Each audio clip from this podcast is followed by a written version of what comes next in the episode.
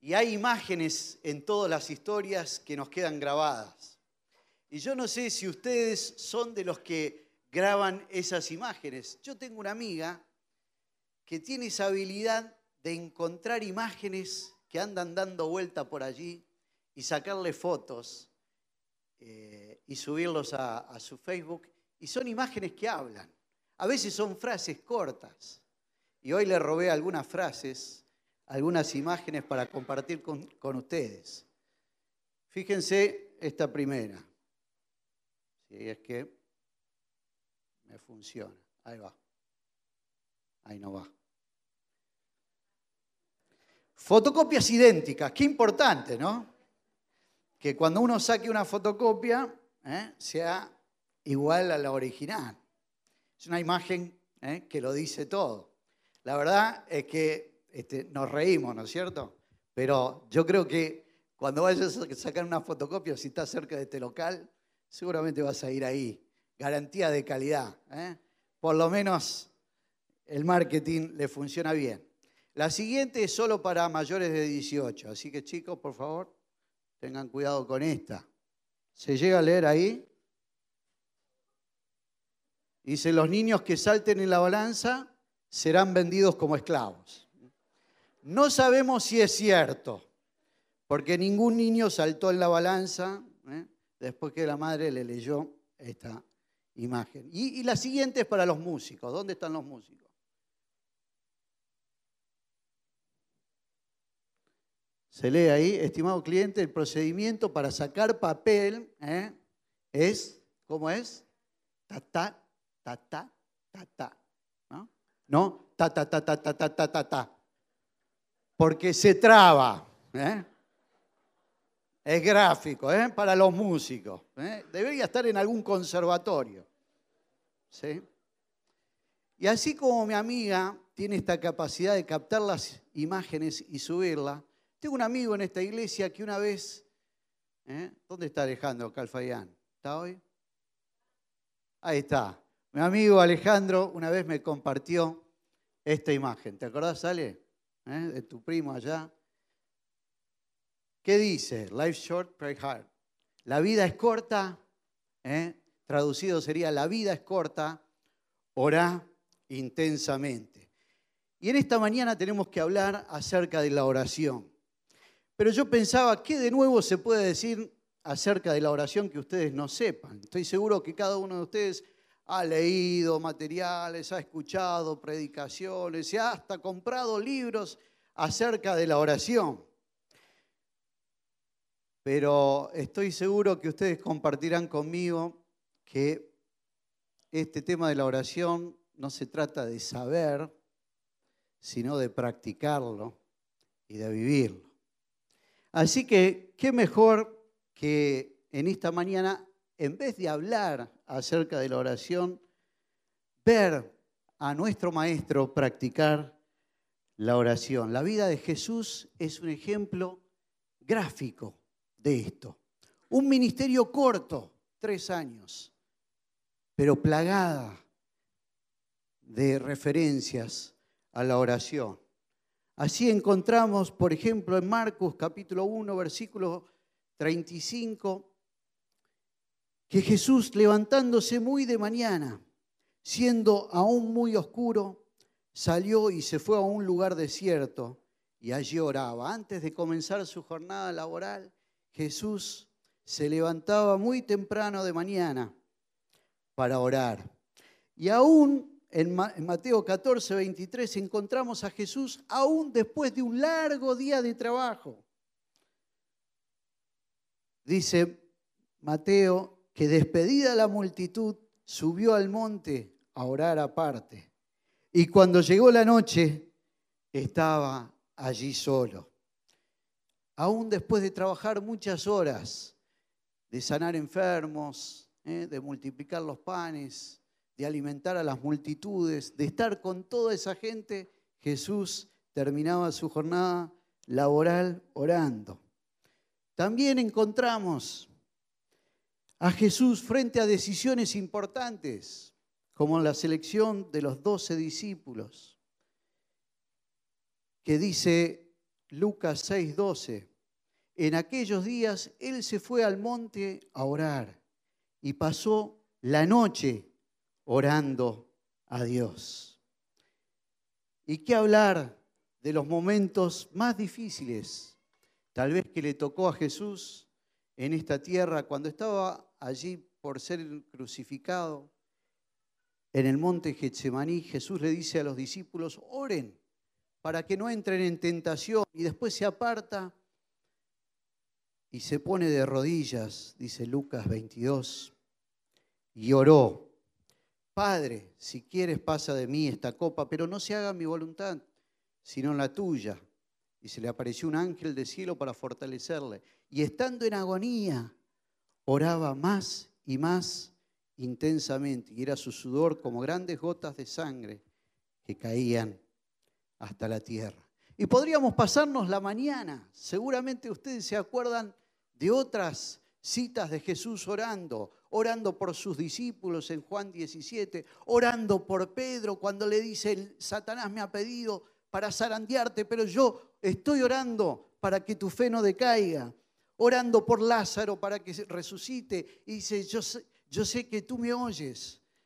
Dios Jesús sabía que el Padre le oía, pero oraba en voz alta para que los demás vean el poder de Dios, orando por la hija de Jairo, orando por los que lo crucificaban allí en la cruz. Padre, perdónalos porque no saben lo que hacen. ¿Y cómo termina Jesús en la cruz sus últimas palabras? Orando. Padre, en tus manos encomiendo mi espíritu. Realmente un, resumen o una aplicación práctica de esa frase. La vida es corta. Orá intensamente. Pero la pregunta que yo me hacía es esta. ¿Por qué Jesús, siendo Dios, tenía tanta necesidad de orar. Y mientras preparaba este estudio, tenía esta pregunta en mente. Y me di cuenta de una realidad, que no soy el primero al que se le ocurre esta pregunta. Cuando busqué, muchos autores cristianos se habían hecho la misma pregunta y encontraron muchas respuestas. Así que la primera conclusión que, tuve fue, caramba, no soy tan original. Y la segunda es, me hicieron más fácil el trabajo porque ya tengo las respuestas ¿eh? a la pregunta que yo me hacía. Fíjense lo que dicen algunos autores acerca de esta característica distintiva de la vida de Jesús. En primer lugar, señalan que evidentemente Jesús disfrutaba de la oración. Para levantarse temprano o para después de una jornada larga de trabajo terminar orando, realmente ¿eh? hay que tener fuerza de voluntad y hay que disfrutar de ese tiempo. Jesús en su oración en Juan 17 nos da la clave de esto. Dice, Jesús refiriéndose al Padre, porque me has amado desde antes de la fundación del mundo. Cuando uno se siente amado y ama, disfruta del tiempo compartido con aquella persona, ¿no es cierto? ¿Dónde están los novios? Termina el día y qué quedes ganas de hacer hablarle a tu novia, ¿no es cierto? ¿Dónde están los esposos? Eh? Después de la jornada de trabajo, ¿a dónde quieren ir? No, no, no contesten. ¿Dónde quieren ir? A su casa, a estar con su esposa. Cuando uno se siente amado y ama, disfruta del tiempo compartido con el amado.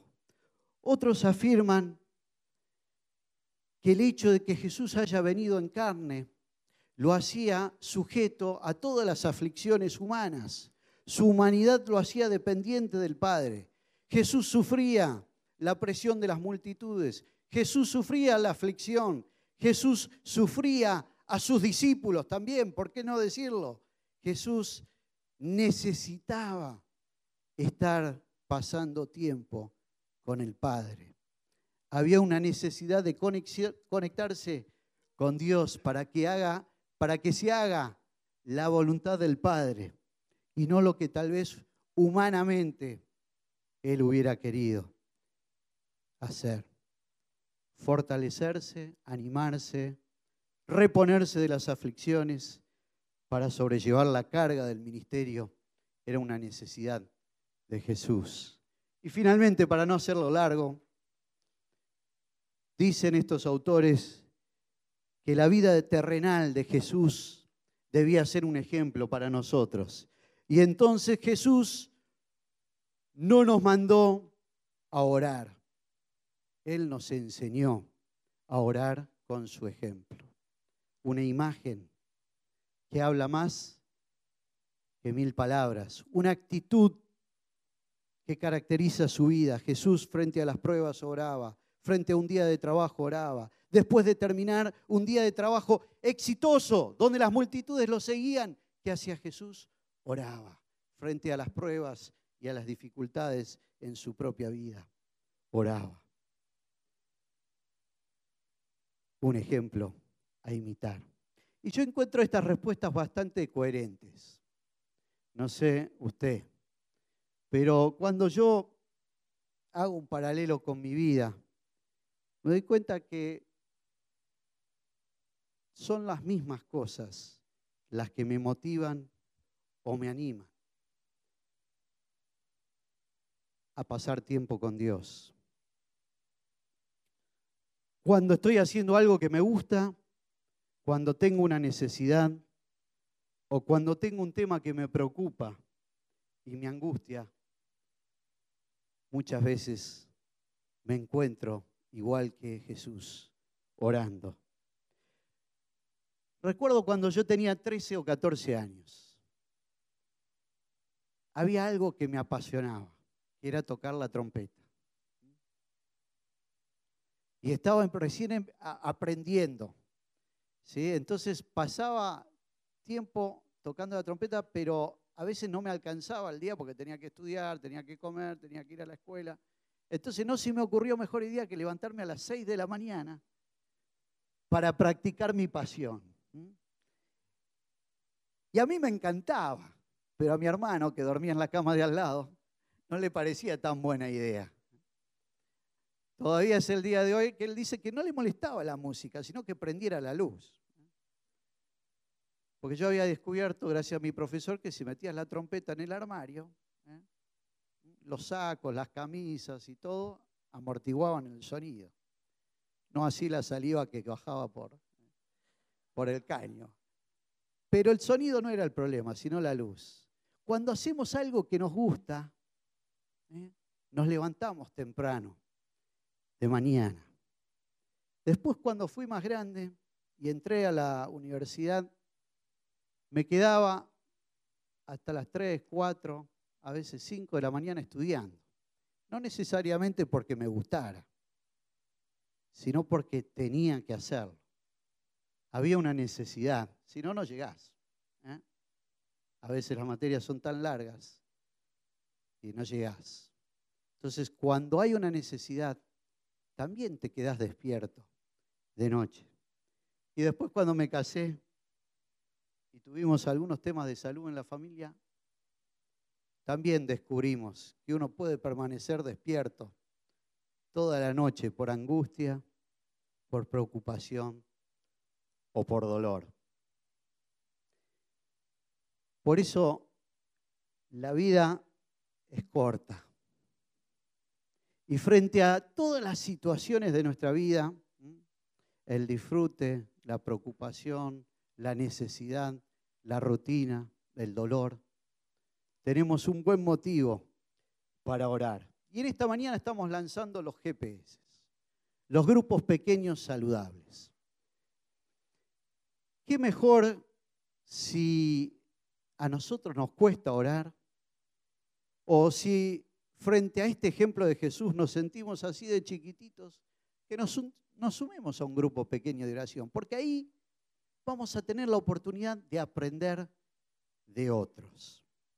Miren, en estos años que hemos compartido con tantos hermanos, hemos visto a tantos hermanos crecer en la oración y nosotros hemos crecido aprendiendo de los ejemplos de los hermanos. Seguramente muchos, si damos el tiempo para que cuenten, van a poder contar una experiencia de una noche cuando estaban clamando eh, por una situación que era imposible. Y a la otra semana cae un matrimonio con un bebé a una reunión de oración a agradecer por esa beba que habían estado orando y que era un imposible. Y Dios concedió porque un grupo se reunió a orar. Orar por familiares que no conocen al Señor y encontrarse que después a esas personas, sumarse al grupo. Todas experiencias reales, todas experiencias que conocemos. Miren, en este verano Dios me permitió conocer a dos personas totalmente distintas, situaciones totalmente antagónicas, pero que me enseñan aún hoy que tengo que crecer en la oración.